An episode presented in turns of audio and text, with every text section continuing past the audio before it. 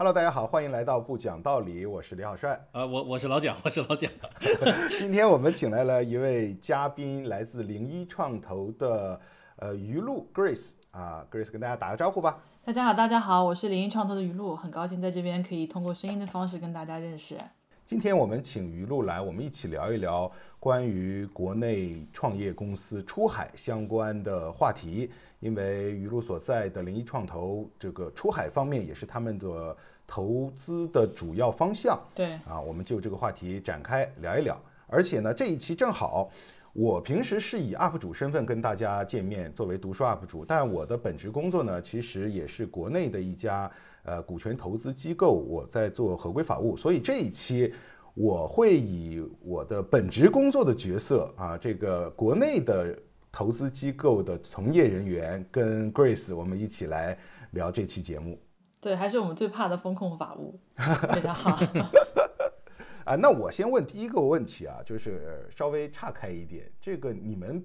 名字叫做零一创投，这个 base 是在成都吗？哦，不是，我们 base 在北，呃，base 在上海，然后北京有办公室。啊，OK，那这个零一是？哦。我大概解释一下我们这个渊源，跟你们想零一不一样，不要想歪掉。对我们这个有正儿八经的寓意。对，一个是从零到一，因为我们投早期，所以当时有本书也很火嘛，就是说是从零到一是这样讲一个怎么早期创立的故事。还有就是，呃，我们团队呢其实以前都是互联网的投资出身，所以我们最早的时候就发现，呃，二进制其实就是零和一，它其实可以解决互联网上的所有问题，甚至整个改变了世界。那其实世界的本源就是个很简单的道理。所以我们一般希望做到自己从零到一，也可以可以抓住事物的本质最简单的那个元素。OK，嗯，那最开始是这个互联网，呃，主要看互联网项目，但是现在已经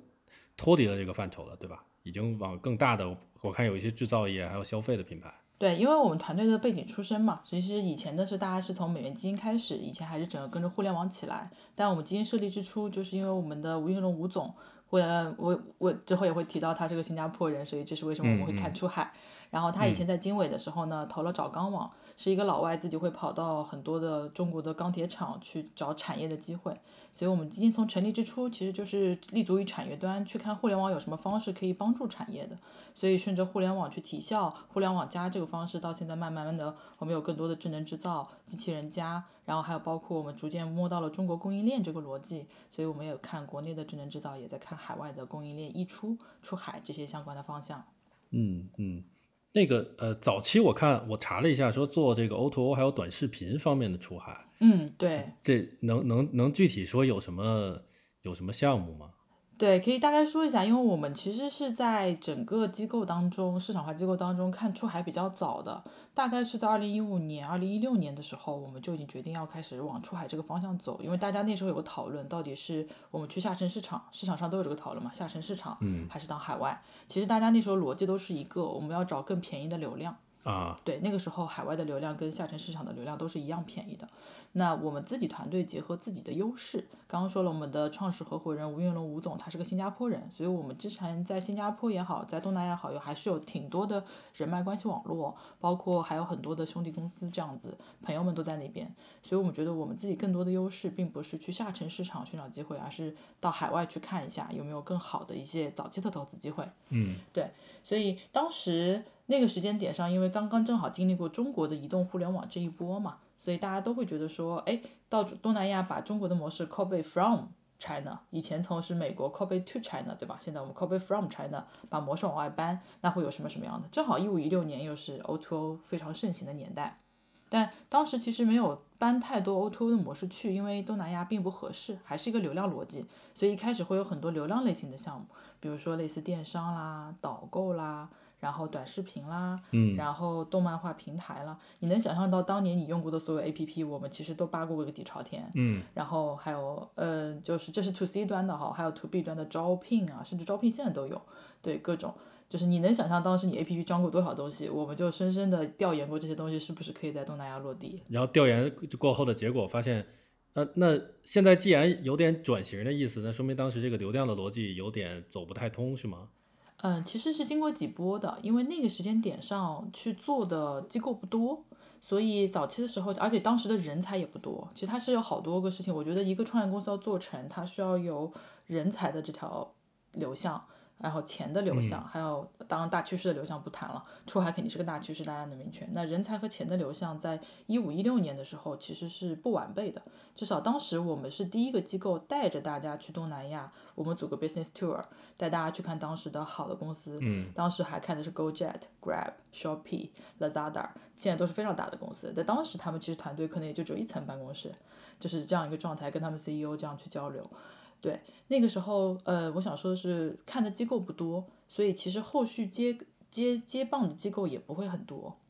所以这个钱资金是不到位的。而且东南亚本地当时没有那么多投资机构，更多的是类似 global 的机构在 Asia 有一个办公室辐射东南亚这样的方式，所以东南亚的早期 VC 的投入资金也是不够的。那人才不够的点就很明确，只有当地本地的一些团队，中国团队出海的人其实不太多。当时很多是大厂，就是我们理解的互联网大厂，他们会在各个地方设置一些分支机构，类似或者是在到在华为、OPPO、vivo，他们会有一些在海外的团队，那是你能找到的唯一的华人圈，没有更多的人了。嗯，所以当时其实我觉得人才也不够，而且团队当时国内的团队的人，我们觉得当时国内的日子还是过得很舒服的，就是整个在互联网的生态创业。大厂都很，所以大家出海的这个动机没有那么强烈，是吧？对，没有，没有太多人会想说 啊，我要去东南亚看一看，对吧？最多说去看了一下了之后，跑到印尼或者跑到越南看完之后说，哎，我去那边买个房子，嗯，感觉这个像哪里哪里，就做这种类似的投资，就大家那时候的 sense 是有的。但你说他们真的举家搬过去，去那边就是落户，把孩子也带去，去那边深深根落地的去做事业，我感觉那个时候说服成本非常的高。所以当时有这几个环境下哈，导致了很多。那您刚刚提到是流量这个环节，就是我们一开始会愿意投很多流量的事情，因为这个嗯，这个逻辑是中国团队如果在中国做一个产品，但是通过线上运营的方式去做一个 APP 的产品，在当地运营，这个是 make sense 的，因为不需要当地太多的。重资产的投入或者是重运营的投入，至少线下不用，嗯，所以这件事情是可以的。那我们当时忽略的一点是，这件事情如果初创公司可以，大厂也可以，嗯，且大厂真的想干的时候是可以非常迅猛的就给干了，非常迅猛的就给干了，嗯。所以我们当时去的时候，还是腾讯的音乐这个产品在当时做的非常好，嗯。后来你就发现，不管是腾讯也好，对吧？头条也好，我们就是很明、很、很、很深切的感知到了头条的。青青岛式的压力，对，所以当时那一批基本上，我觉得市面上大家投过的跟流量类相关的企业，现在你其实听不到太多，嗯，基本上后来都是大厂干掉了，到现在留下来的其实也都是大厂的产品，所以这也是中国我觉得初创团队出海面对的一个事情。如果这件事情大厂能干，一旦大厂想干，其实你没有太多的生存空间。那就大厂干不了的事儿，能给总结成是什么事儿呢？苦活累活啊，苦活累活，嗯，对，到那个时代挺留下来的，我们觉得是类似，我们当时也有投嘛，就是一开始我们投流量类的，后来我们转变了风向，我们说我们还是要投一些，大大家既然想做流量，想做电商，那我们投一些电商收这周边生态的公司，类似支付体系，就是基础建设，我们理解成基础建设，基础建设大厂一一家做不完，嗯，他也没这么大力气去做，所以需要各种的服务商大家一起来。那基础建设搭起来，其实我们投的那些都还算是相对就是金融属性啊什么的，像我们投的 X Transfer，然后是帮中国的很多小卖家去做跨境支付服务的，然后还有帮助他们去做呃就是跨境的支付呃那个就是 VAT 税啊一站式的我们的澄海，然后这些呢都还是相对还是可以有中国团队 base，然后。嗯，在线上去做很多事儿的一些团队，那更苦的就是物流了。嗯，其实当年还是有一些团队去做一些跟物流相关的呃项目，现在目前都还发展的不错的。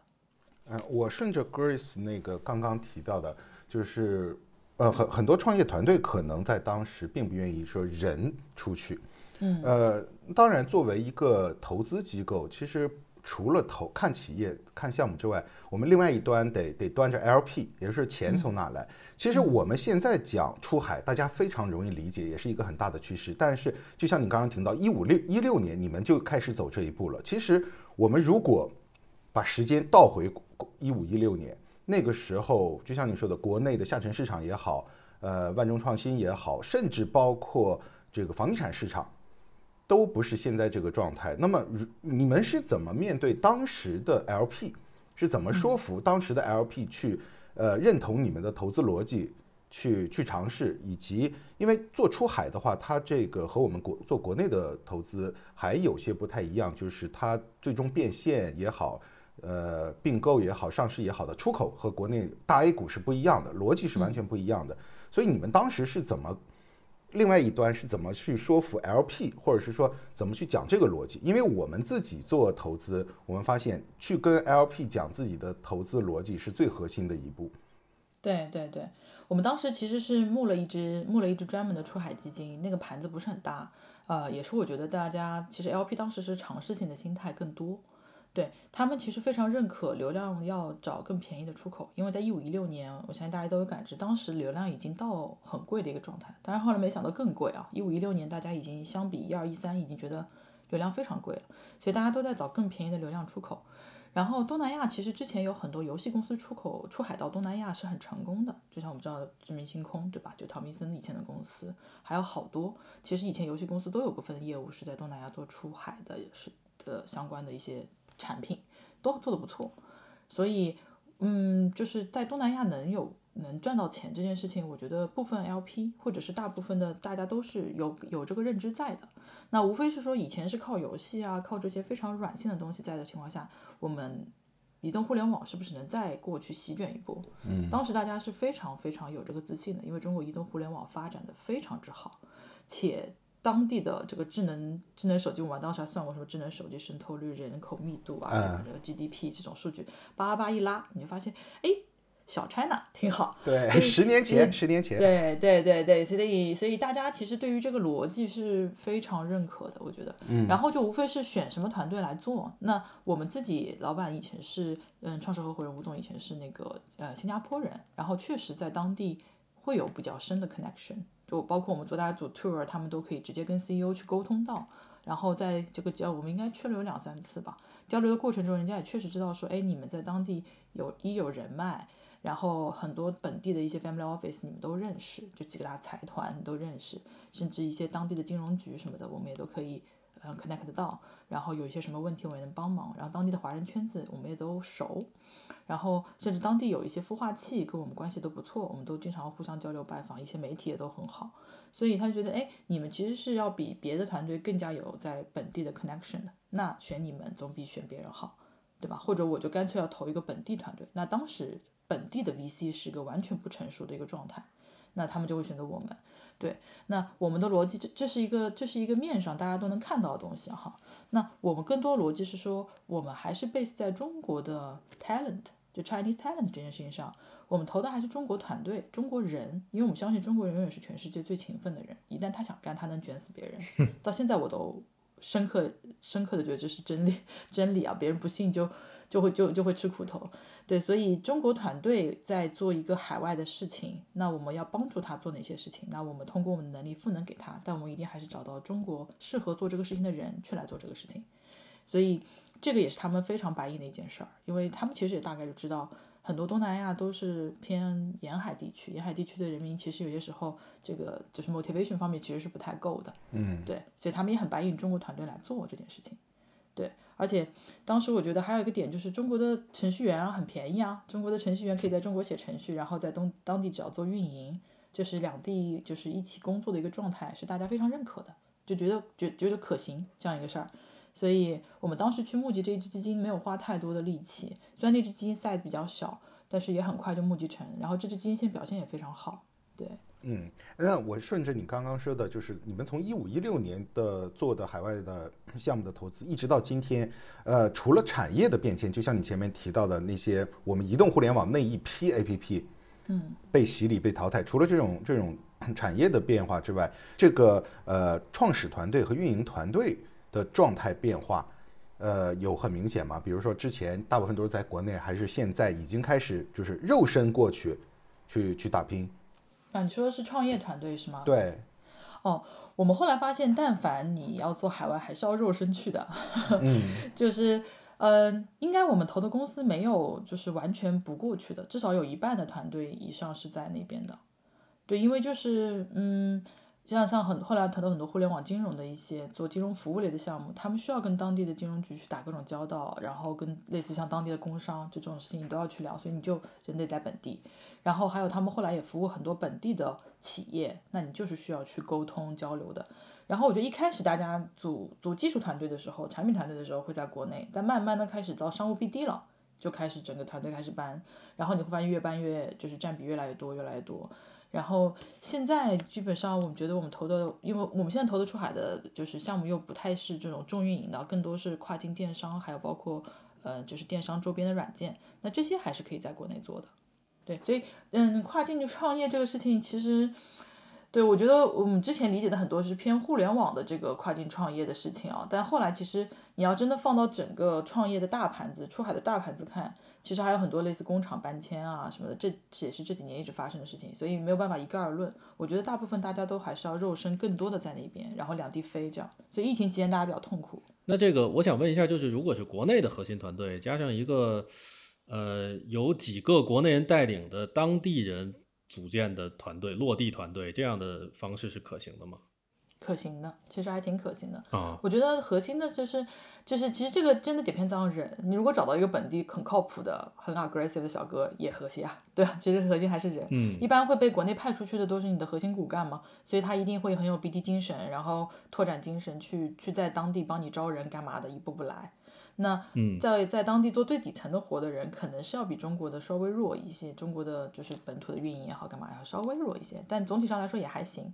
但这是我嗯之前想说的，就是那是我一六一五一六年看到的状态哈。但这两年其实肯定是不一样的，因为这两年中国人在那边特别卷，嗯，就就我觉得可能带着当地人都卷了起来，然后有好几个派系嘛，对吧？就是不管是大厂派系的、OPPO、vivo 派系的，还是华为派系的，就都很卷。所以现在在当地招人变得没有那么难了，这个是疫疫情后的一个很大的变化。所以当地的一些精英职场人也能被卷成国内大厂的样子，是吗？就慢慢可能会带起来一批。其实可以，因为后来就是我觉得疫情后发生最大的变化就是一五一六年，我刚刚说没有钱没有人，对吧？对吧？就是这就是在疫情后发生最大变化，又有钱又有人。然后嗯，我觉得全世界的钱都在看好东南亚。包括美国的钱，包括欧洲的钱，他们都觉得，哎，东南亚得到了很多中国的溢出，然后 PR 层层崛起，所以，呃，很多机构在当地设立就是 VC 的 office，然后或者是在新加坡设立 office 去辐射整个整个整个整个东南亚地区，然后钱不断的涌入，所以他们那边有段时间其实项目的估值都特别的高，嗯嗯，到现在我觉得都还是非常虚高的一个状态。就是在一二一年左右的时候，整个炒起来的。嗯，然后那有钱了，自然会有人啊，这就是很正常的一个事物发展规律。有钱了，有人了，这个事情就会好，然后大家就会卷起来，就是这样子。但头是我们带的哈，头是头是中国人带的，然后呃带完之后，大家就开始这样卷。所以东南亚最近几年的发展，你应该是可以看得到是肉眼可见的快，对。嗯。哎，我我想把问题稍微先问一个 big picture 一点的问题，就是你们现在大概的呃出海的布局，除了东南亚，呃还有其他地方吗？还是说，嗯，大概有什么样的分配和占比吗？哦，是这样，我们现在其实，在出海这个板块上，不是仅仅局限于在东南亚做投资的。我们因为看得早，我们好早就把整个的视野都放到全世界了，对。然后目前我们自己盘算过，除了非洲以外，应该没有什么地地区我们没有投投过落地项目。我的落地项目是中国团队做，然后但是在当地做业务这样，然后在当地可能有自己的办公室，有自己的落地团队。所以除了非洲，基本上我们都有覆盖。然后我们更多的现在是在看几个方向。目前我们的投资方向在出海这边是这样，一个是基于中国优势供应链对外输出，嗯，这个优势供应链有呃有两块，一块是产品属性的。就我们觉得中国有非常好的原本的供应链优势，再叠加新的供应链优势，会出现很多新的产品和新的品类。比如说比较明确的就是类似消费电子类的产品，然后类似呃这 to C 端哈，然后类似 to B 端的是类似嗯各种机器人，然后不管是仓储的 C 端的用的，还是这个仓库类用的，还是生产工艺过程中的各种设备，其实中国人造这些东西非常厉害，嗯，所以他们也可以倾销全世界。对，第二个是我们觉得中国的优势经验。我们也叫它叫优势供应链吧，就是我们觉得中国的电商运营经验是最牛逼的，全世界最牛逼。就是这个阿姨妈妈们就偷菜算的这些东西，就大家都算明白，还让自己平台赚钱，这个事情就全世界只有中国最厉害。嗯，所以这一部分呢，不管老客运营、新客获取、发不发邮件，让不让他们玩游戏，然后是不是一块钱补贴他们，一块钱补贴要拉多少个人，这一套东西，中国可以输出到全世界。对，就是最最最差也能到东南亚，最好一点，美国、欧洲都没有问题。所以类似像这样的运营经验类的软件，包括客服啊之类的这一些电商周边的生态类的东西，我们觉得是中国可以往外溢出的。所以这类相关的软件，不管他们以什么形式呈现，甚至现在跟 AI 相结合、跟大模型相结合，我们都非常关注。对，嗯，那你们投的企业有遇到过那种，呃，国内没遇到过，但是出海特有的，或者说当地特有的那种问题吗？是哪个行业有什么具体的这样问题吗？哎呀，就封封平台嘛，就是经常碰到。前段时间那个 TikTok 的那个印尼不是被封了嘛？对，之前在欧洲、欧美的时候是就是营销系统封，Facebook 开始各种封号啊，干嘛的。然后这个是挺伤的，嗯，这个没办法，这个我觉得没法预判，对，因为他们会说我们要，对，我们要保护当地商家。然后因为中国人，比如说之前 Facebook 封是因为说什么暴露用户数据，然后你们刷评论，不啦不啦不啦，啪一口气。就一封封封一半，这次印尼也在封，这些其实，嗯，多封几次，其实想想也也明白了，就是人家肯定要保护本地，对，理论上是要保护本地，但其实他这个过程中也伤害了不少本地的商家，对，但所以这是一种博弈，我觉得是一种这个平台本身跟当地政府和当地的商户的一种博弈，这也是为什么我们觉得，嗯，有些大厂一直在努力把自己做强。其实他们就是要给自己多加筹码。嗯，那在这个呃用户需求这块儿呢，嗯，就比如说呃国有没有什么需求是国外用户呃在中国这边非常罕见，或者我们完全是一个小众市场，但是在国外来说是一块比较旺盛的需求，有没有这种这种东西？或者说有没有在消费文化和消费习惯上和我们市场比较大的不一样的地方？嗯，我觉得有有非常多。对我没法穷尽，因为这就是文化差异，这就是本身就是文化差异，所以我们大家就觉得说，像现在我们投很多消费电子类，甚至是智能智能装备类的公司，你一定要把这个差异点找准，找准了之后，你就撕开了一个非常好的赚钱的口子，且只有你能做，这个就很舒服，就是一个顺势上的东西。我举个例子啊，就是我举个我们自己投的项目的例子，嗯，我们投了一个项目叫 Time，它一开始做的是个直发梳，直发梳是啥呢？其实简单理解一下，就是个梳子带了个电热棒。然后在中国其实这个需求还好，因为大家可能还要特意去把它烫成，女生还要把它特意烫成大波浪，对吧？直发只是可能夹一下刘海这样子，没有太大的需求。嗯。但是在欧美国家有好多你记得吗？就是那种大爆炸头的妹子们，对她们就真的天生爆炸头，且非常喜欢直发，就可能因为金发美女是直发，她们喜欢直发，然后那个效果就特别好，就是她们拿那个梳子一梳，这边直一边一半直一半卷，然后在。最早还在 YouTube 上，那个效果就就杠杠的，你知道吧？就非常有购买冲动。然后那个团队就找了这样一个产品，第一代产品开始卖，卖到现在，然后那个产品都可以说是卖爆，就在亚马逊上整个卖爆，然后价格也不便宜的，就可能也要就是小小几百美金，一百多美金这样子。就是我们现在投的项目都不会卖便宜，因为在海外没必要，你要做的是一个中档的价格，但是给的更高的质量，然后可以让更多人买到的。毛利很高的一个产品，这样才是中国团队。我觉得这一代的中国的产品人该做，出海的产品人该做的事情。继续去卷价格没有意义。那那个点的找准，就是就是很文化属性了。就说出来你就很知道，就这个就这个我很难描述这个怎么去量化它。就说出来你就哎对，嗯，但他没说，你就是觉得有没有什么方法论能批能批量的，或者说能够复制的去找这种点？嗯，我们自己有想过，其实我们觉得核心的还是原本的国外有的存量需求，就是嗯，在海外已经有了语言的这样文化的差异，不要再去创造一个新需求，而是存量的需求就有。嗯，比如大家其实一直都在做割草机这个事情，对吧？永吃永吃机啊这些机器人什么的，嗯。我觉得割草机其实是个挺好的品类，只是现在解决方案还不够，还不够好。嗯，那割草机原本这个割草的那个拿手动的那个滋滋那种很吵的那种割草设备就已经是这么大市场了。如果你再出了个无人化的，那肯定是个好市场。就是类似这种，还有就是，嗯，就是老外家里用的很多的那种那种设备，不管是什么灯啊，就是就是就是什么呃小夜灯啊这些东西，就是他们本来销量就很好，好好去扒拉扒拉我们的出口数据。就是有些就是就是就是就是一直都在海外卖的很好，只是你不知道，因为离你太远，你不晓得。这些东西如果一旦有升级的可能性，其实都是不错的。还有很多 to B 场景也是，嗯，就 to B 场景有好多，比如说百分之八十的产品都是在国内生产，比如说矿矿山上的那种叉车，矿山产产矿的那种机器设备，百分之八九十全是中国产。就是这种你你就没法知道是不是？但其实你知道，就是一家隐形冠军，高中低档三个牌都是他们家做的，就是类似这种，对，很多。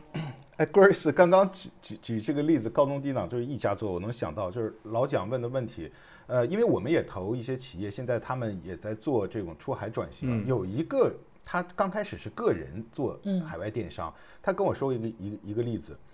他做海外电商卖到中东，同样一个商品五美元、十五美元和五十美元，他挂三份儿，对最终在亚马逊上销量差不多。对，就你怎么解释呢？就是中东有钱，他可能就觉得五十美元他这个质量好，然后他就是同样的卖。我当时听完这个这他那个例子之后非常震惊，就是当地的消费文化，他可能也不那么细看。五美元和五十美元对他们来，嗯，其实是这样，是很多就是中国卖家其实是这样子的，就是他们一旦比如说，嗯，大家以前路径不一样，有些就先卖高端，对吧？但是这种人比较少，一般是中端和低端的先卖，然后还有一些，比如说，嗯，我见过有一些是先卖高端的，他们一定会把中端和低端价格占价格带也占住，因为不然你就把你的背后亮给了敌人，所以对我来说，而且一般以前外贸都是自己有厂的。有或者是有非常成熟供应链的，那我何必不再做一个产品卖呢？因为我也知道，因为好多人，比如说你买高端的，大家搜进来之后不转化，你转化率提不上去，你啪给个低端的链接，他搜到他就去买了，就这个流量不要不要浪费，我投放都是一样，你就过来转化，对，所以就是就就是流量贵嘛，你就把自己的就是转化的产品口子变多，我一样都是赚钱，嗯，对，所以这个事情还挺普遍。我觉得以前中国做外贸的时候就是这样，我有好几个品牌。我对德国是个德国的品牌，叫德国的名字，在美国是个美国的品牌，最后发动力你发现都是中国同一个厂，嗯，对吧？这个在外贸里面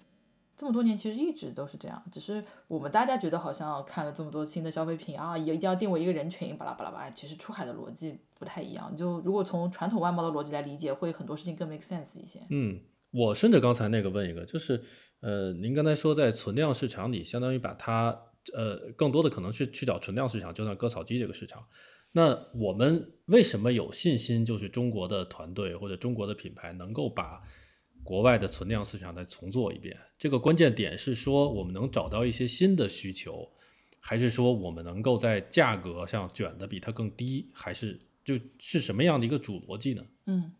我觉得中国的产品够强，产品供应链够强。嗯，对，嗯，就比如说为什么我们最近在看很多的都是带，就是怎么说呢？我觉得是。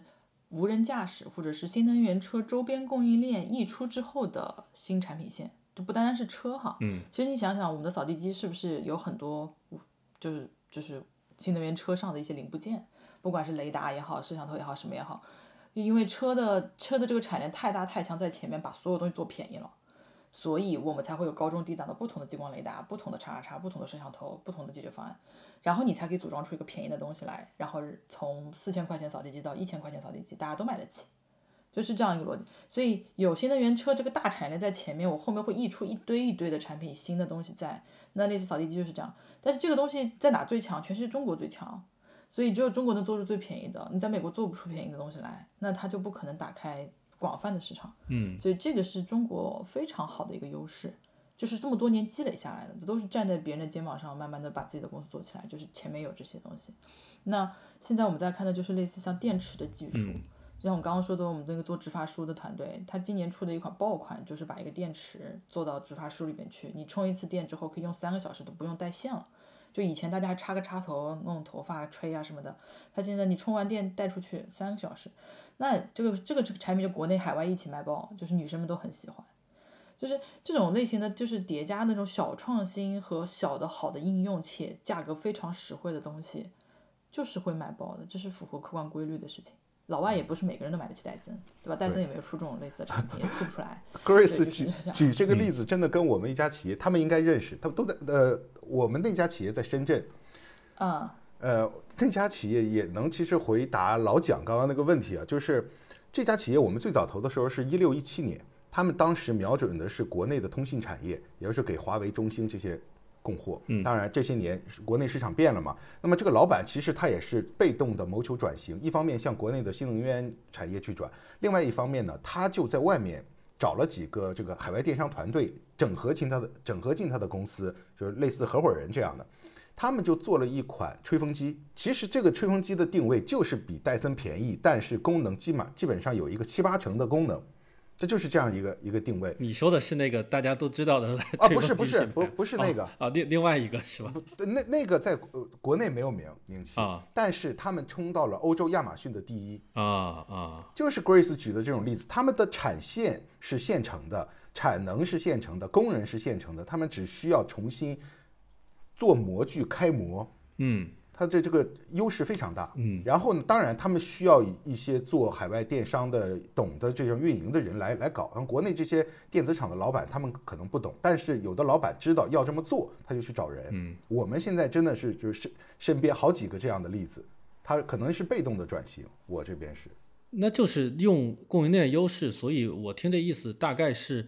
在国外市场用终端的价格能跟他们的，比如说呃高端的产品去叫掰一掰手腕，所以就能够是找到了一个能能很有竞争力的定位，是吧？对，而且我觉得中国的 quality 其实就算我们卖的是中端中端中端的价格，但是在 quality 方面有些时候是超过。超过国外的高端产品的，甚至在智能化程度上绝对是超过的。类似加个 A P P 控制，嗯嗯，那中国团对，就所有的，你想给就就是智能家居里面所有都加了个 A P P 控制之后，就是中国团队做这件事牛逼都不行，在海外那玩意儿就用不明白。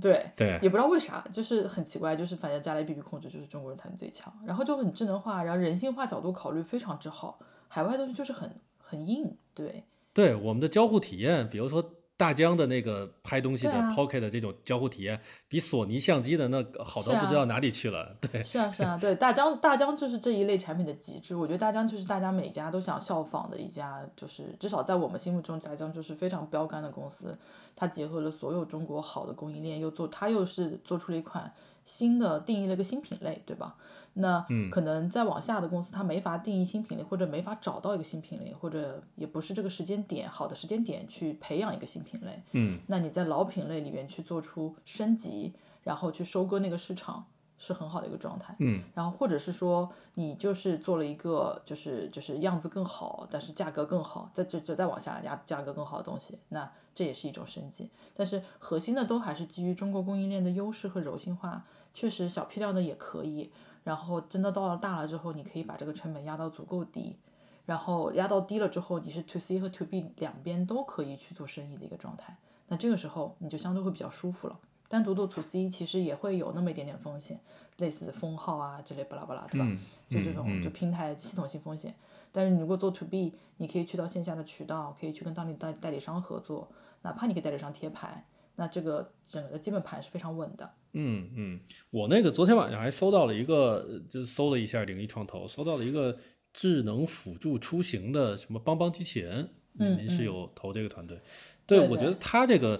呃，给我感觉和之前看的这种呃中国企业出海还不太一样。就是之前我印象中的啊，因为我接触的领域不是很多，我印象中的更多的是我们把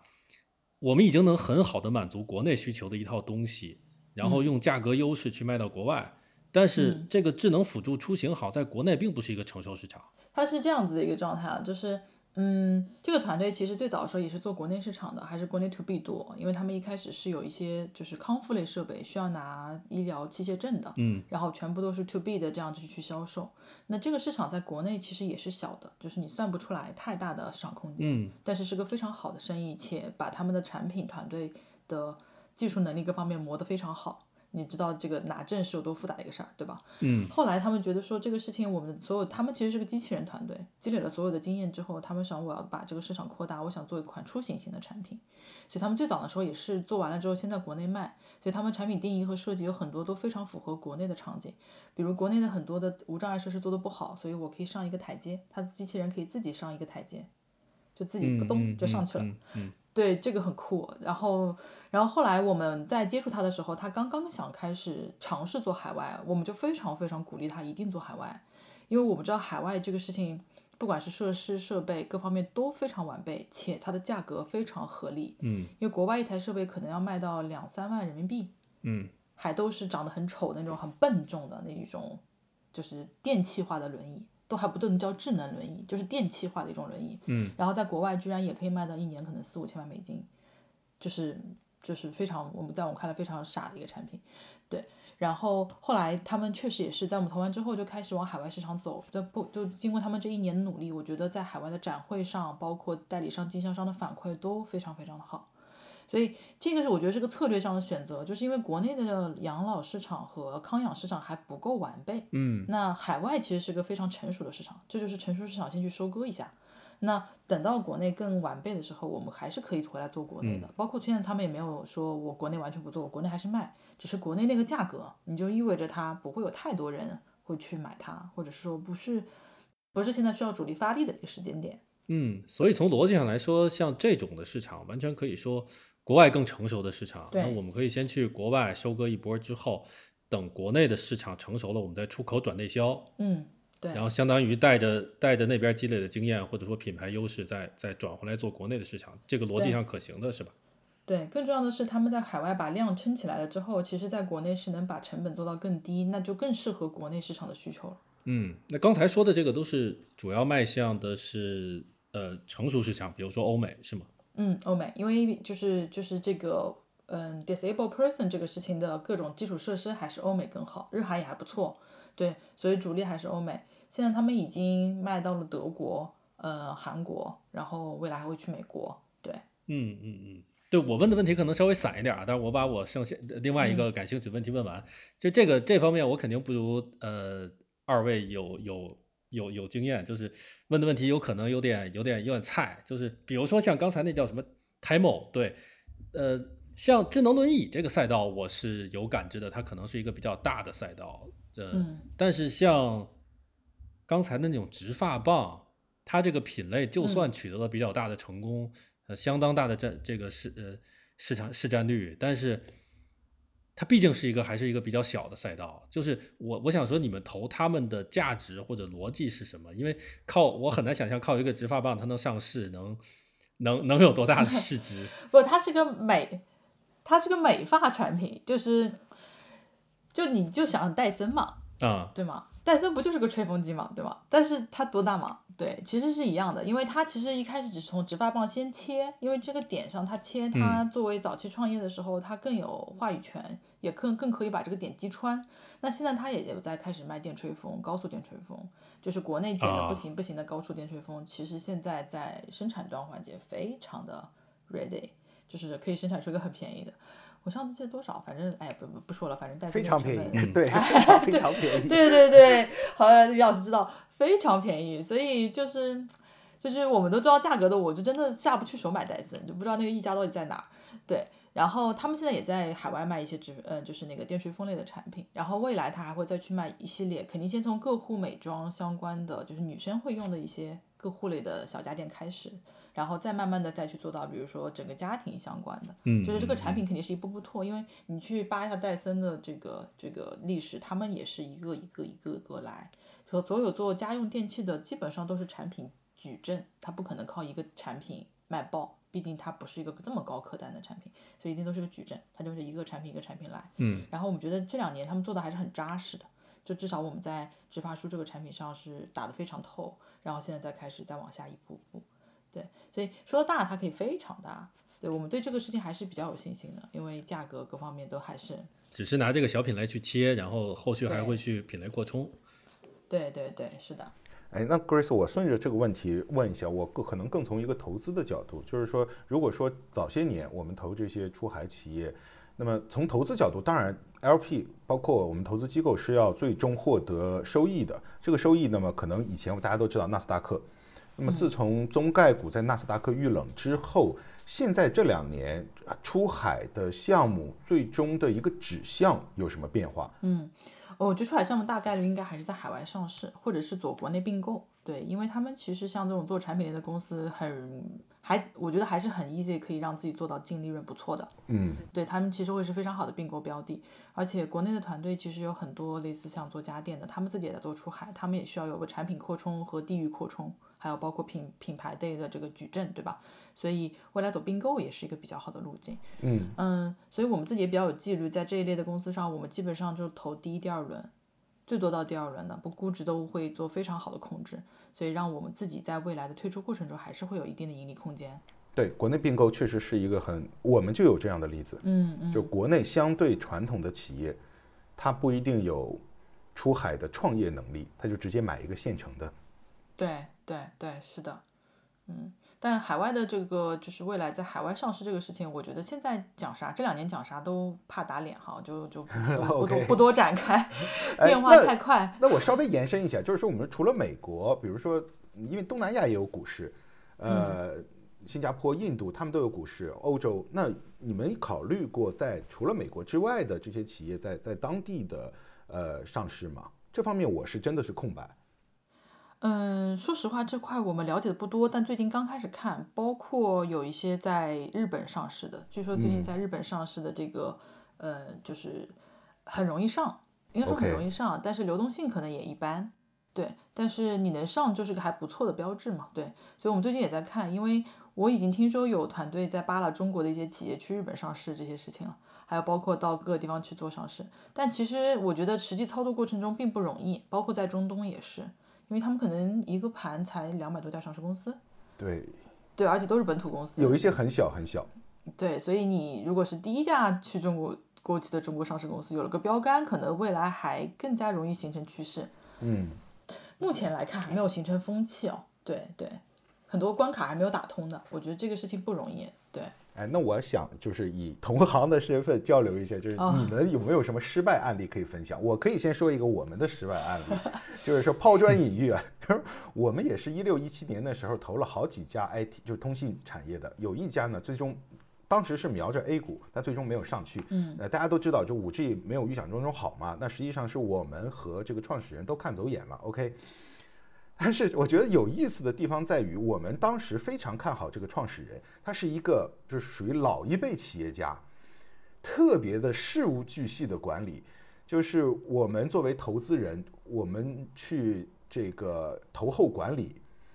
这个在他们食堂吃饭我都吃不饱。嗯，就是老板很抠，你知道吧？他真的很抠，我就不说哪是哪哪人了啊，哪地方人了，涉及到地域攻击。就这个人，这个老板特别抠。就是他对于整个，当然他的这个企业管理也是学日本的这一套嘛，这个电子厂都是这样。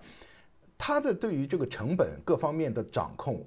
以我当时的眼光来看，我是非常满意的。我觉得这样的老板太好了，他能，因为大家知道，当时做国内的加工制造业，大家拼的就是那一点点管理产生的利润，所以我我们非常看好这个老板。等到时候因为没没上去嘛，没上去之后，那么就我们就退出。可是这个时候，我我发现，当我们退出的时候，他把这个抠的精神用到了我们身上。对，一定一万块一万块，一千块一千块的从我们身上抠钱，给我烦的呀！我我真的就是一以贯之，他他非常知行合一，好吗？对，因为他也没骗你当年。对，就是因为我们退出嘛，就是我们还是签了各种一些回购的这些东西啊，是，他就开始给我们抠回购。抠这个抠那个，法，因为我是我们公司的合规法务嘛，那那些一些文本的东西，我就就需要去跟他跟他去碰，就是当时真的是把我烦的不行了，就是我是觉得，但这也不算看走眼，这这个就人没看走眼，但是只是分家的时候没办法。对，所以就是对，如果但真的如果分钱的话，也会这样子一样的啊，就分家和分钱其实是逻辑是一样的。对，我觉得这个事情。你说我们投了有一百多家公司哦，没有失败的肯定有。在出海这个领域上，我觉得失败是几个点吧。一个是当时我们真的真的太早了，所以所以很多很多模式我们当时不敢投。其实有一波中间有一波是出海电商很好的，当时我们有点错过。错过点是因为我们之前投了好多流量类的，然后没有人接盘，他们烧不动了就自己挂了。然后我们就不敢投这种电商这种又更烧钱的公司，就觉得这个钱没到位，这个后面就是做不下去啊，对吧？那肯定还是要投点现金流好的，所以后来我们投了好多金融的，就他们自己可以做，对，所以后来反思，我们觉得这波是有问题的，我们该投一些电商的，就是而且那个时候已经大家已经有点热起来了，一七八年的时候已经有点热起来了，所以应该更就是更加坚决的投一些，对，所以这个是这是有一个反思在。然后还有就是，我们最早的时候，其实因为也跟你说，最早去投出海的时候没有人，所以我们做很多孵化。孵化这个事情就是类似的模式，我们找到做过的人，然后告诉他东南亚其实机会不错，我们可以帮你去把当地的一些问题，就是前期帮你做点铺垫，然后你去那边创业。然后以这样的方式做了一批项目，我们觉得效果都不好。就后来我们也反思，是说孵化这个事情不太好做。就创业这个事情是真的得一个人跟结婚生孩子一样得想明白，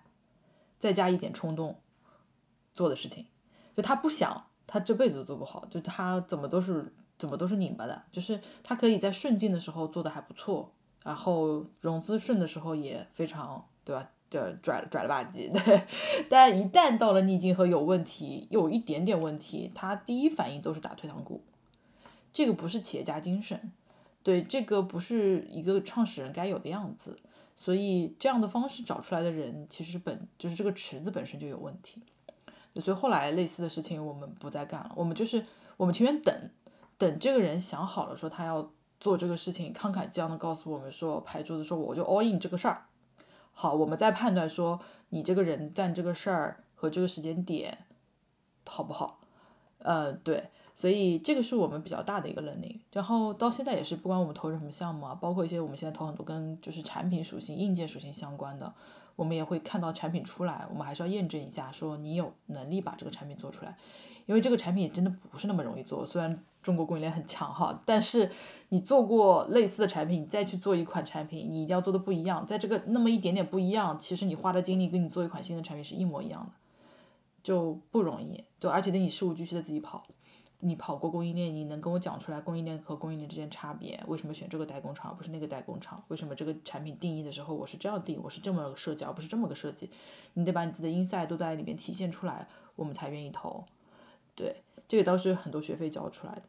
对，所以你刚刚提到那个人的问题，我觉得就很正常。你刚刚说那个创始人，他真的是一以贯之他自己的个性。如果一个人的个性是两边的，反而更麻烦。对。对，就是都是成也英雄，败也英雄嘛，成也这个点，败也这个点。对，所以就他还挺挺是是个真人，对，就是这这正常的人都是应该就是他因为什么事情成功，他也会因为什么事情失败。你因为什么点喜欢他，你也一定会因为什么什么事情在那个点上不喜欢他。哦，像极了爱情。啊，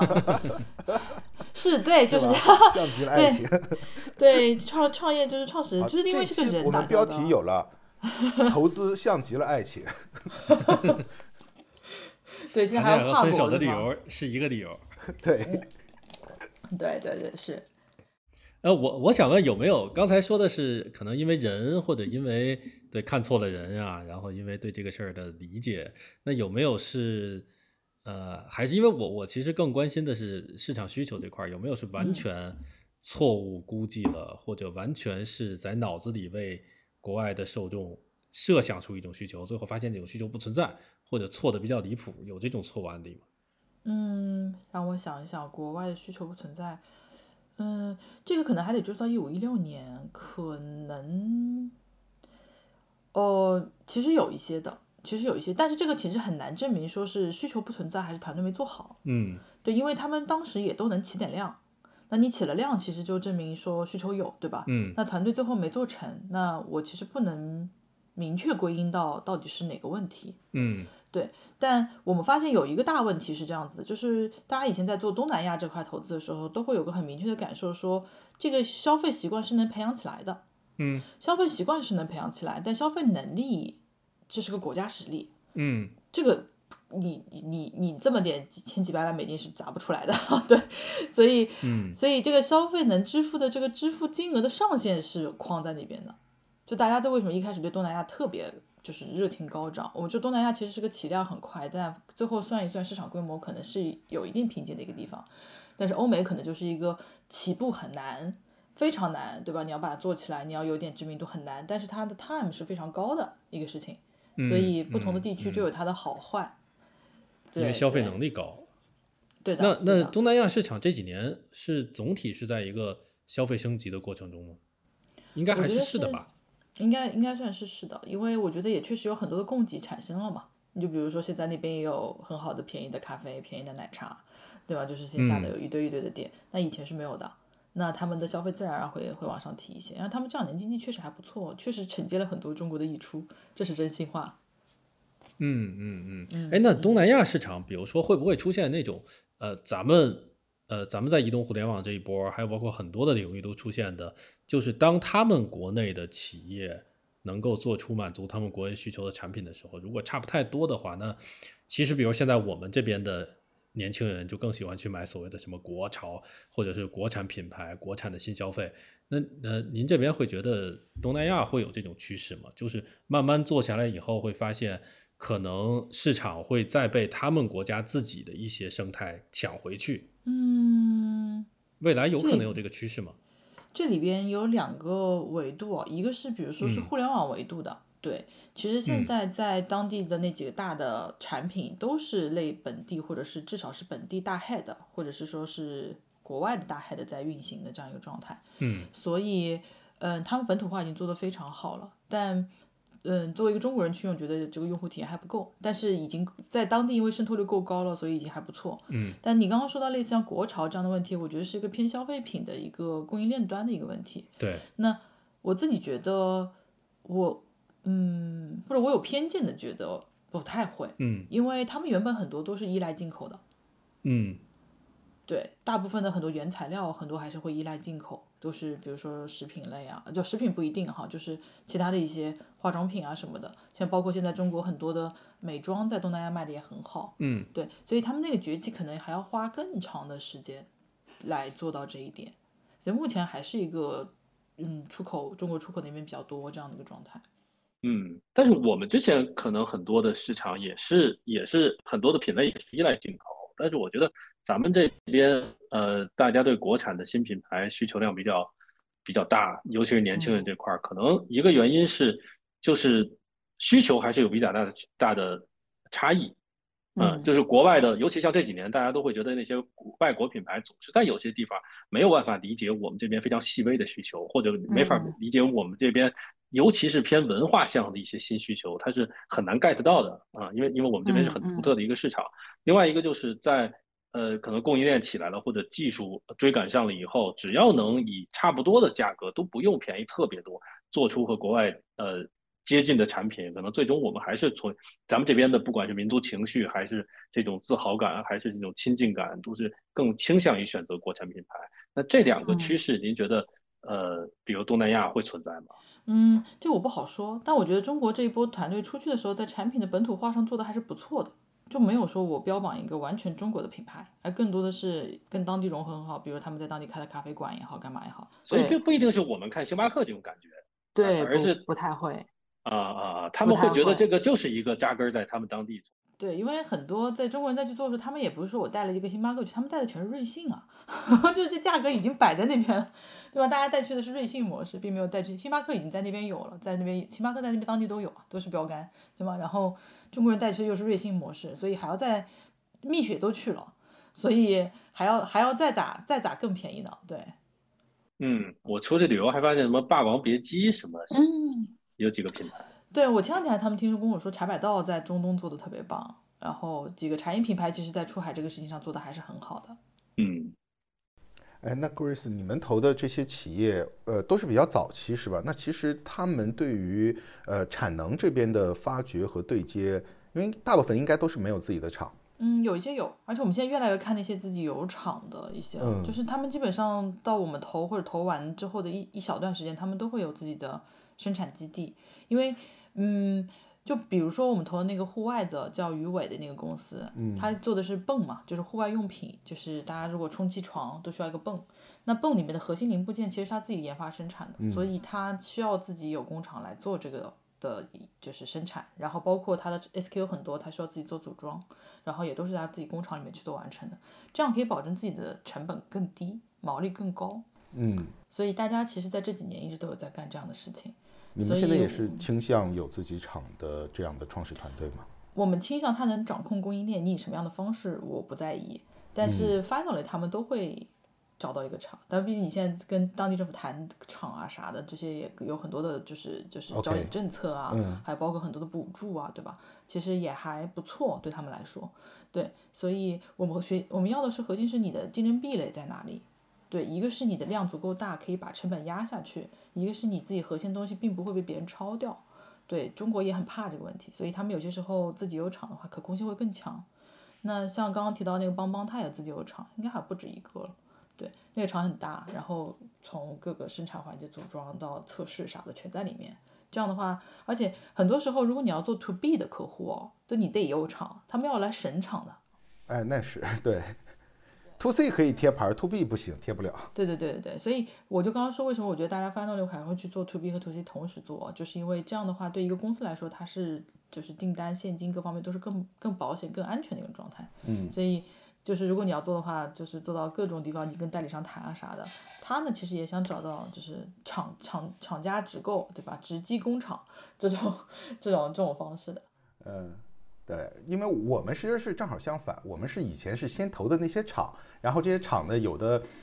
他谋求转型做到了海外电商。有一个很很很有意思的案例是，我们投的 A 公司和 B 公司，他俩原来不认识，但是现在合作了，因为在我们的牵头下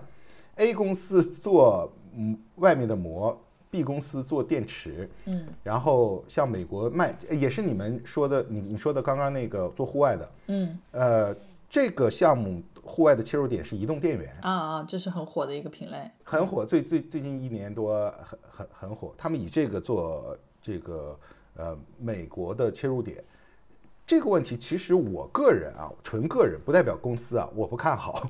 因为他们当时做这个是是觉得这个户外旅行是一个很大的趋势，但我当时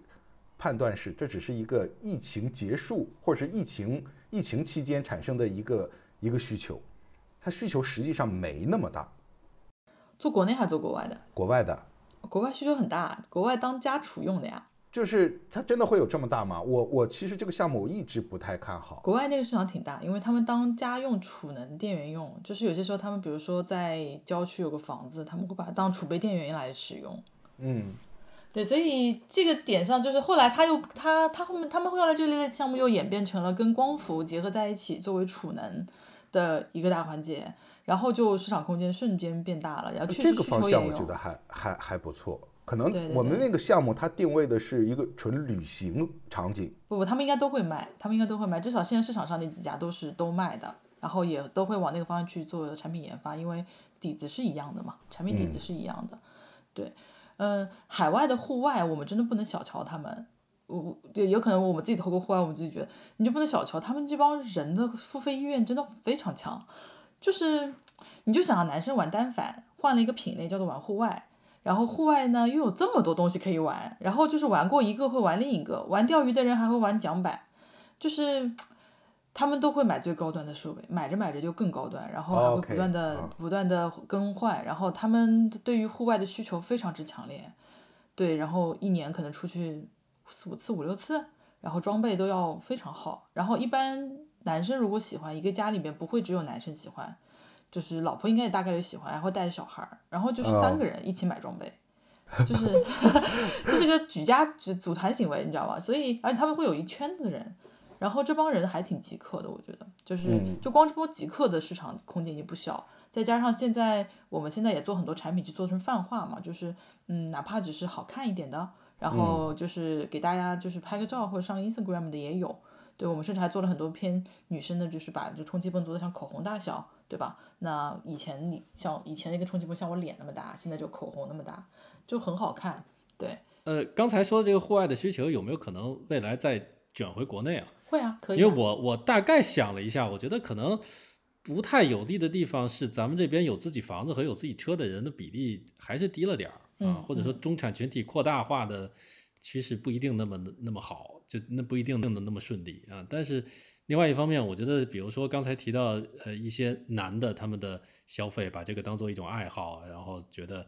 呃一一一直升升级，然后当成一个发烧友。我感觉国内男性消费这块儿其实对未来一二十年的趋势挺好的，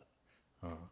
所以户户外你们看它有可能在国国内的，对，有可能在国内，但国内呢是增速快，市场空间不大；国外是空间大，就是保持平稳增速，是这么一个状态。然后国内我们发现的这个需求跟国外不太一样，就我们那个团队做产品很有意思，它针对海外就做的非常军事化，对，就是啊军绿色的一个产品，啊对吧？或者是黑色，对就我就看了这种产品我就不会买，就是刚不拉几的，对，就是就很奇怪。但是他在国内做的那个是什么呢？国内做了一个叫做驱蚊灯，然后那个驱蚊灯呢做的像个小小火炉一样，然后它里边还会有一些可以加水，可以当那个加湿器。你想在户外你需要什么加湿器？但是就是有女生买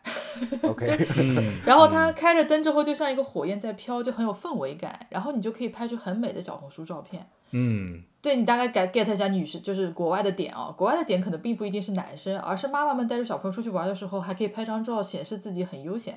就类似这种，或者是女生单独为了拍小红书这种、这种产品，就他们这种类产品也很多。然后国内是这样一版，海外是那样一版。对，当然海呃国呃国内也会有一帮男生对户外很执着的，也很爱买他们。那那个那个男生群体就跟海外的需求是一模一样的。嗯就我需要你功能功能够全，越极客越好，长得越怎么样越行，对吧？然后很刚很 man，然后跟海外的产品看起来最好，因为一旦是那个极客层面的，他就喜欢是装备控了，对，能买进口的不买国产的，除非国产的东西比进口的还好，对吧？所以我们基本上觉得国内其实未来也是个增量市场，但是这个增速呢，就是疫情之后，其实这一波也没有掉的太厉害，大家对露营这件事情还是挺喜欢的，然后反而现在装备也越买越多了。对，嗯，国内应该分的是很开的。您刚才说的最核心的那群发烧友和那个泛户外爱好者，应该需求完全不一样。我觉得对泛户外爱好者他们把这当成一个由头，就是只要有一个户外的氛围就可以。对对对，所以在哪儿露营什么的不是很重要，但是拍个照片，然后有那种感觉就就挺好的。对，所以氛围灯这个事情很重要，所以而且其实也很好玩。有个点就是我们如果有个产品嘛，它是个泵，就是一个方的椭圆形的小泵，然后这个泵呢可以当一个灯用。然后他们呢就觉得就是就是他们觉得就是我试试看吧，他们做了一个那个灯套，那个灯套上面是个小火焰的样子，回头可以发照片给大家看。然后那个小火焰的那个灯套多卖十美金，然后有好像有三四十的用户会多花十美金买那个灯套。就国外的人也是这样子的，你知道人家都全世界都要拍 Instagram，就是，对所以这个对这个审美的要求是一样，但是你只要产品做的够好看，大家就是会买，所以我觉得这个点上国内和和国外是一样的，所以还是产品定义的问题。我所以一直都说，我觉得这一代的，就是中国做外贸也好，我们叫外贸就是类外贸或者做出海，高级点叫出海的的的产品经理们，真的要动动脑子。就是这一代我们见见到不少在动脑子做这些，把产好产品 deliver 出来，而不是就把一个便宜的 made in China 产品 deliver 出来。一旦他们有这样的一群人在做这件事情，就中国这一类的产品的品类会越来越多，然后他们也非常好的能倾销到海外去，因为海外已经有了非常好的渠道，大疆在前面帮我们铺过了路，很多大疆的代理商都非常愿意接受中国的品牌，去帮他们做线下，然后国外的很多的这些欧美市场的那些线下的渠道也非常成熟，你需要的就是很勤奋、很勤奋的去跑他们，跟他们泡在一起，写了邮件跟他们一起去拜访，来来回回坐长途飞机，就是个很辛苦的活，但你做好了，那个市场就是你的。嗯，那是不是可以理解，就是这是一种，呃，我们之前说外贸或者说电商出海的二点零或三点零的阶段，不能只是把说把一个产品原来淘宝十块钱，我现在就放亚马逊十美元，直接把人民币转美元那个阶段，大概是十年前吧，有很多人这么做。对，幺六八八卖货年代嘛，铺货铺货时代嘛，对，那个时候是这样子的。现在，嗯，我觉得现在想要再卷那个样子有点难了，不管是流量限制，还是产品，还是汇率各方面的问题。但现在其实要好好做的，或者是说我们更 prefer 和愿意投的是好好做产品的那一些公司。嗯，我觉得刚才这个 Grace 说的那个趋势，咱们国家应该也是最强的。就咱们国家在如何把一个产品做的外观精美，而且适合被拍照这一点，我相信应该是领先产品。呃不管是能力还是理念都很先进，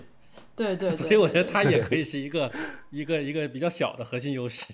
对，就是就是供应链能力强，你你不能光想到，你得拍出来，对吧？老外很多拍的好看是靠他们自己动手能力强三 D 打印了一个，那不能量产啊。那我们这边是有量产能力啊，就我们不光好看，我们还能量产，把它卖卖便宜，就就人手一个，就是这种状态。哎，我想先我回到一个就刚刚提到的问题，就是 Grace 之前就呃说到，呃很多出海的企业是把国内的一些模式去 copy 到，比如说东南亚或者是欧洲或者是美国去调整。你们有没有遇到就是投的企业，这种中国模式、中国的商业模式到到外面是走不通，然后以及为什么？因为我自己是最近在想一个问题，我跟老蒋之前还还提过一次，就是呃直播电商在国内很火。但好像在世界范围内不太行。你们遇到过这样的类似的问题吗？嗯嗯嗯，对，我觉得是这电商基础建设的问题。电商基础物流这些，物流其实海外还没有很好，还有包括国外人的购物习惯不是这样子的。对我们，我们已经非常习惯。你不觉得直播电商是你已经都推荐式电商了一波了之后才是直播电商？就你对小黄车这个事情是很 OK 的。就我刷着刷着刷着，被教育了。我我作为消费者已经被教育成了。对对对对，就老外还有好多人不知道怎么做玩电商，他觉得他刷视频就是刷视频。嗯。所以你加了小黄车之后，直接让他直接在这个里面买，他中间省略了我们好几步铺垫，所以其实没有那么没有那么 smooth，肯定有转化率了，肯定不像中国啪一波，对吧？而且。国外其实大家，比如说，你看国外其实也没有一个完全除了亚马逊之外，哈，没有一个所谓的巨头的电商平台。为什么国外有 D to C 的网站？就大家还是去人家的这个官网买东西，因为他们会先去 Google 搜。搜了之后出来什么是什么，或者我在 Facebook 上面看到了什么链接，我点进去之后并不是美亚的链接，我点进去的是一个 D2C 的网站，嗯，然后我在 D2C 网站上留下我的信信用卡信息或者我的 PayPal 信息之后寄到我家，然后花了十十四天，最长十四天，现在快的三天也可以，对。对，所以这个这个状态在中国人是不能想象的。你明天不到，我就开始投诉你了。对，所以所以这种状态，我觉得中国人的电商体验真的是全世界最好的。就是不要不要怀疑，在中国，只要你要在北上广深大城市生活，你有的外卖和快递，就绝对是人生最幸福的事情，没有比这个生活效率更高了。对，但是国外并不并不如此，所以国外的直播电商，我觉得其中可能会有很多铺垫环节还没有做到足够好。所以他的体验并没有那么好的情况下，他所以没有像中国爆的那么厉害。会跟他们的其他的消费习惯有关吗？因为我了解到，比如说做这个海外电商的，其实不需要我们像国内做淘宝或者是京东这样的有那么大量的客服人员。就是老外他们好像就看页面，不管你是在亚马逊还是说官网，你看着看着看看一页介绍，觉得差不多，他们直接就下单了。对。但是国内好像对客服的需求极高，他们。用户会问很多东西，然后最终再下单，这个是是消费习惯不一样吗？嗯，不是，国外其实对客服需求也挺强的，他们有些时候看详情页也不知道是啥，就要开始问，所以我们有投过一些就是做全世界各种语语语种的客服，你其实是就是中国团队都是中文回，但是反映出来全是不同的语种，去帮助大家在不同地区去做出海这件事情，客服的需求我觉得还是挺强的，也有是吧？而且还有很多售后的需求。售后的需求其实要比售前的可能更强一些，还有他们涉及到退货啊什么的，这些还是挺强的。我觉得，嗯，海外的这个消费习惯，就是电视，就是线上购物的消费习惯培养的没有像中国那么根深蒂固。其实他们真的一波电商渗透率起来，还是疫情之后，你算算才多长时间？就很多的，就是还没变成习惯。嗯。对，所以他们包括像我现在这段时间，他们其实线下经济变好了之后，线上的也会掉一点。对，人家还是习惯在线下买东西。对他们就习惯信用卡去超市、去百货商场那种，对，或者是邮递。他们因为我我记得早早些年那种邮购，嗯，邮购是很火的。对，而且是货到付款，叫 COD 嘛。那你不喜欢还可以退掉。对，就是就是这个习惯，我觉得没有像中国那么根深蒂固。所以它的很多东西像直播电商叠加不会，而且其实还有很多就是中国在直播电商环节，像我我听你们之前也聊过一期嘛，就是我们是要讲效果的，对吧？你到底给我这一场我投放出去的这些钱，最终卖回来多少？但海外很多的品牌对于很多博主的需求还是品宣的诉求，对，就他们还是在那一层面上，就是我希望你给我带一个我的美妆产品，更多的是帮我去做一个站台，去做一个品牌宣传。然后能卖多少这件事情，我有别的方式去 track 或者怎么样，对，或者是单纯的只是做一个品牌宣传。用我们这边话叫叫做种草环节，他们还是在种草环节，小红书流行。对，也就是我们的大概三年、三三四年前的这种网红的商业模式，嗯，对的对的嗯，是的。但是这个好颠覆，这个好颠覆。我相信这个好相信国外如果出现一个，这个只是没有那么大、那么量大、那么话语权那么高的主播而已。如果国外出现一个李佳琦说我能给你承诺那样，我我不相信国外的商家会说这个东西很奇怪，他们一定对一定想要量。是老 蒋说到一个很重要的事情，你看，其实拼多多的那个海外平台，对吧？我们在 Time 在就对 Time 在国外做的时候，他其实就很很好的去诠释了便宜就是香这件事情啊。啊，对，一嗯零零点九九美美元买不了吃亏，买不了上当 那种啊感觉。啊啊！对啊，我倒是有一个直觉判断，就是不一定不一定对啊，只是提出来，就就是有可能在直播电商这块儿更大的呃更大的差异是对内容的要求。就是我觉得对电商的要求，可能大家都是类似的，希望更快到，希望呃体验购物体验可能要求也是类似的。但是我觉得国内现在直播电商可能在全世界都不太一样的一点是，它的内容生态非常非常诡异，或者说非常 非常独抽象非常独特。嗯对，就是它它这个创新可能是每每两三个月就会有有一种新的直播范式出现，像前一阵儿出现被抖音封的那种，呃，一个产品出现一秒。说这还有我看的那种跟复读机似的，说下面看什么？呃，下面看纸嗯巾，纸巾多少钱？纸巾十八块，过了。然后下面看什么？就一直在这边倒，一直在这边倒。还有包括像疯狂小杨哥那样，把搞笑账号，而且是恶搞账号做成直播带货形式的，我觉得这个也许是会有国内外的文化差异的。就国国外的在内容这块未定需求这这种东西，国内很多人是把呃内容和消费需求统一用某个直播间去满足的。对的，对的，我嗯，我自己觉得就是，嗯，国外他们其实还是分得挺开，内容是内容，变现是变现的。嗯嗯嗯嗯，对，这件事情是这样，所以，嗯、就是有很多很多原因导致我觉得他们直播也没起来，而且现在现在大环境的这个系统性风险也不好，就是真的要直播变现起来，估计还是 TikTok 的市场多，是不是？那怎么会让他做？就是就肯定不会去鼓励这件事情。对，这个不多聊，就是反正我觉得这个现在目前来看，就是这个结果是这样呈现的，下面的原因有很多很多层，肯定不是单单一的一个。对，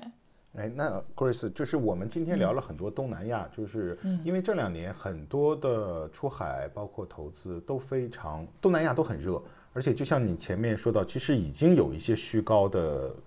在里边了。嗯，呃，那么就是你们现在总总体怎么看东南亚？大概是一个什么样的水平，以及其他地方的优势在哪？比如说呃欧洲啊，或者是说中东啊等等。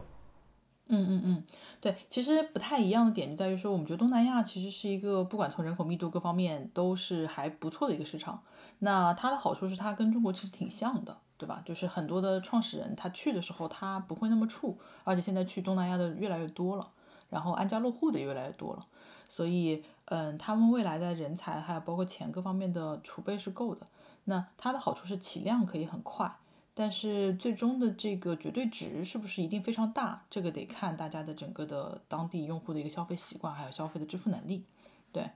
然后那欧美市场的好，或者说美国市场的好，单一大市场，然后消费成熟度非常高，议价能力很强，你可以在里边任何一个创业团队都可以找到自己的容身的那个点。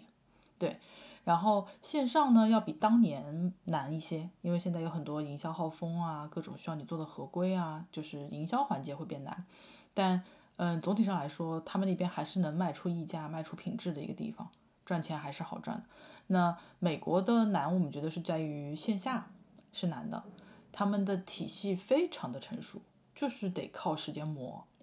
我们见过有团队想去他们的一些线下零售渠道，就是就是 supermarket 这种类似的，沃尔玛对吧？然后还有他们很多的一些就是大体的超市、Lidl 啊之类的，那就是一个一个经销商、代理商、物流商，谁是做什么的，谁是做什么的，分工非常明确。我想一想就好恐怖，因为他们有几十年非常成熟的这个，你想把沃尔玛去搞沃尔玛了，他就完全是另外一个级别的对手。对，所以你得有人能，你得有认识当地的人带你进那个圈子，带你去认识这些代理商。他们有成熟有成熟的好处，就是一旦怎么就是你要进我这一个片区，你要进我这几个州，就是这么一个物流商来做承接，那你得先认识他，你一步步来，那不就是你得努力去做这件事情吗？也要拜码头是吧？对，参加展会，对吧？就是这种必不可少的所有动作都要做到位，且你要非常勤奋，经常跟他们沟通。当然，你产品也要好，人家愿意帮你卖，对吧？不然人家也没有这个意思。所以，就是这个体系一旦进去了，慢慢的就变成护城河了。这个是个非常好的事情，就是难，但是挺好。而且国外的，嗯，特别是在美国啊、欧洲啊，他们做生意还是很规矩的。对，就是就就是正儿八经的，甚至你有可以好好写邮件都可以把生意做成。对，然后就是需要你不断的跑。对，所以这个事情，但这个事情知易行难哈，就是我说起来很容易，就做起来还是很苦的一件事儿。对，然后欧洲的欧洲跟美国的好处是一样的，但它就相对分散，每个地方小一点。这个大家相信都知道，那你每个地方小一点，你每个地方在物流啊各个环节都还是有一定的难度的。就你到底把总仓设在哪里，什么地方作为你的本本土的地方？但你不可能说我只做法国一个市场，只做德国一个市场，然后或者只做英国一个市场，都比较难弄。所以欧洲的时候，大家去做的时候，很多我都看到是说做了做了美国，顺便做欧洲，这样子单独只针对欧洲做的还是有些难度的。对，然后呃消费肯定也是好的了。然后中东是大家最近一直在讨论那个地方，确实很有钱啊，对啊，就是很有钱啊。然后而且他们现在还挺欢迎中国团队把各种带过去，特别是科技属性的东西，他们特别想就是把所有科技类的东西啊，你给我搞个互联网过来，你给我搞个移动互联网，对吧？把呃微信给我搞一个，搞搞这搞那，正好把车也给我搞过来，对他们很欢迎，然后钱也很多，嗯。但也就是还是要熟人经济，还是得泡，你得认识这王厨那王厨的，对吧？就是得有这些东西在，你就会花时间。海外呢，我们觉得说简单就是信息差，信息差是啥？泡泡在一起就没有信息差了。那你怎么泡？花多长时间泡？飞多少次泡？还是干脆肉身扑过去泡？根本就是创始人自己的选择了。对，所以这个事情肯定要比在国内做生意，嗯，好像难度上也说不上来哪个难。就是看自己创始人自己有没有这个魄力去做这个事情了。我觉得出海最难的是心理建设，你真的会害怕的。嗯，就是这是我们自己出去看和包括看到我们的团队在做之前会害怕的。你觉得你这个害怕就是心态上的，是吗？心态上的，心态上的，因为有语言这层障碍在，你会觉得难的。就是你词不达意，对吧？就是呃，人家一个单词说明白的事情，你花了一句话说明白，对吧？你就是就觉得好像。好像比别人差点啥，你就会莫名其妙的没那么自信，这是挺多创始人的问题。哎，那我挺好奇，挺好奇你们接触过的出海的创始人，这个呃画像比国内的同样领域的会更年轻，还是更更更老一点？这倒没有差别，没有差别，唯一多的是有些人有海外的经历，比如他留学有在海外待过，他会相对没有那么怵啊，然后他在外企工作过。他以前经常跑展会啥的，出去跑过，他见过，他就没那么怵。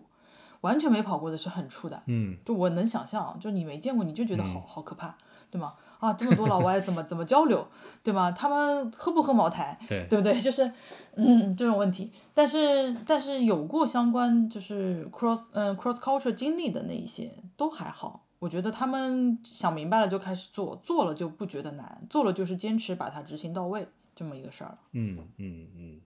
这个倒是和老李咱们俩之前聊李李子硕那个，最后又说到心态，对，就得有那种开拓的企业家精神或者进取精神，才能把这件事儿做成，因为它是一个完全陌生的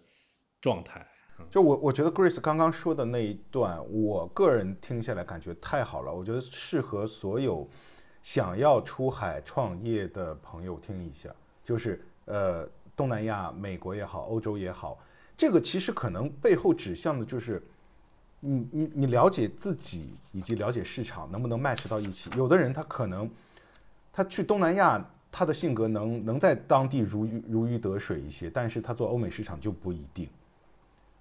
反过来也是这样。嗯，是的，所以我觉得大家在出海的时候，嗯，我是非常建议大家出去看三次的，就是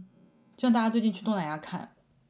一般去第一次的人回来都说哇特别好，赶紧我们再去趟雅加达，再去哪里？我问你，我带着你一起看那边那个就是一片欣欣向荣。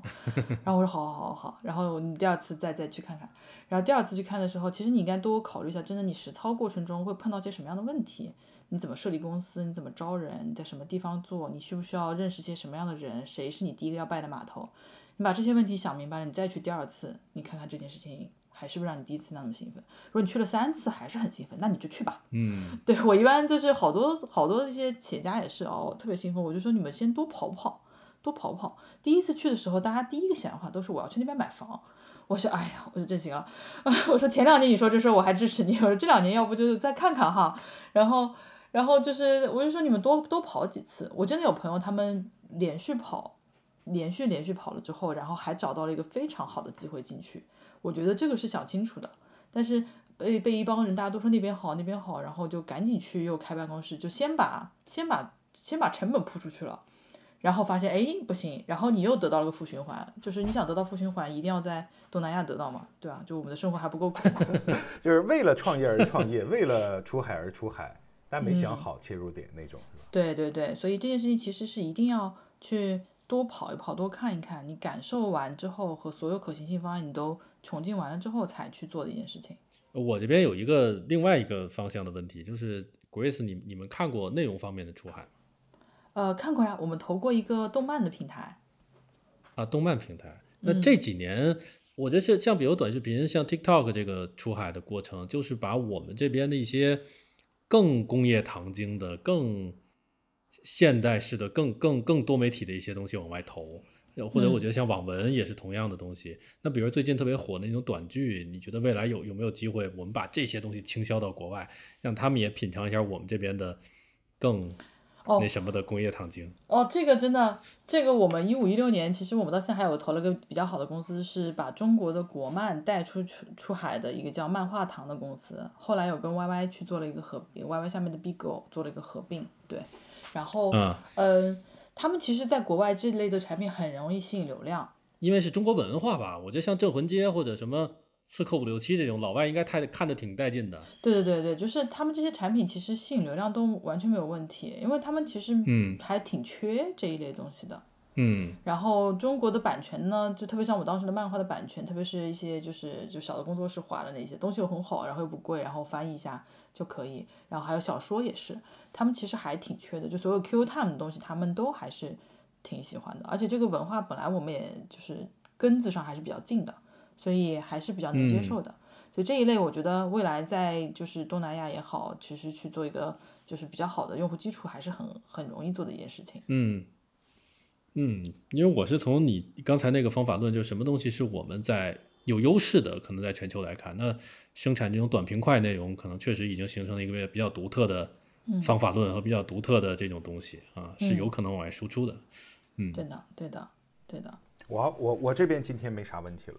老蒋或者 Grace，不对我我我们帮帮你帮你帮你那个啥，那个如果有出海创业的团队，是不是可以找你们零一创投？当然可以，当然可以，当然可以，欢迎找我们，欢迎找我，有非常专业的小伙伴团队，看了这个赛道从一六年开始吧，对吧？都已经就。非常长期抗战在这个赛道上，所以，嗯，对我今天很多认知来自于我同事啊，因为他趴那个赛道上很长时间，我更多的是有些时候听他们讲啊，干嘛，然后我们每年复盘，然后看出海的赛道还接下来该怎么投，对，所以我们自己很相信中国，中国的中国的人是很厉害的，就是我们也看到他们大家出去卷的能力，就是关键是要卷对地方。就别别瞎卷，瞎卷就内耗了，对吧？就卷对地方，你就找到自己那个好的方向，找到那个小的点。其实，这个这个我觉得是更重要的一个事情。然后，我们也相信中国的很多的现在新的一类的产品，其实是很好的，可以往海外输出，未来也可以再卖回国内。然后，他们不会是个小的品类，他们都会是能做出一个伟大品牌的公司。这也是我们非常相信的一件事情。对，但我重申一下，我们看这些东西的角度都是从供应链的角度，不完全从品牌的角度去看，更多的是什么东西是中国强势的供应链，供应链上有升级的，然后甚至是我们觉得中国有好几代的供应链，他们互相在做叠加，互相在做融合，出了很多新的东西，这些都是中国我们觉得未来非常有机会的一些品类。我觉得截到这儿挺好。嗯，好的好的，多谢很荣幸很荣幸。好的，那今天咱就聊到这儿。好的，好的。好，大家拜拜，拜拜。好，拜拜，拜拜，拜拜，拜拜。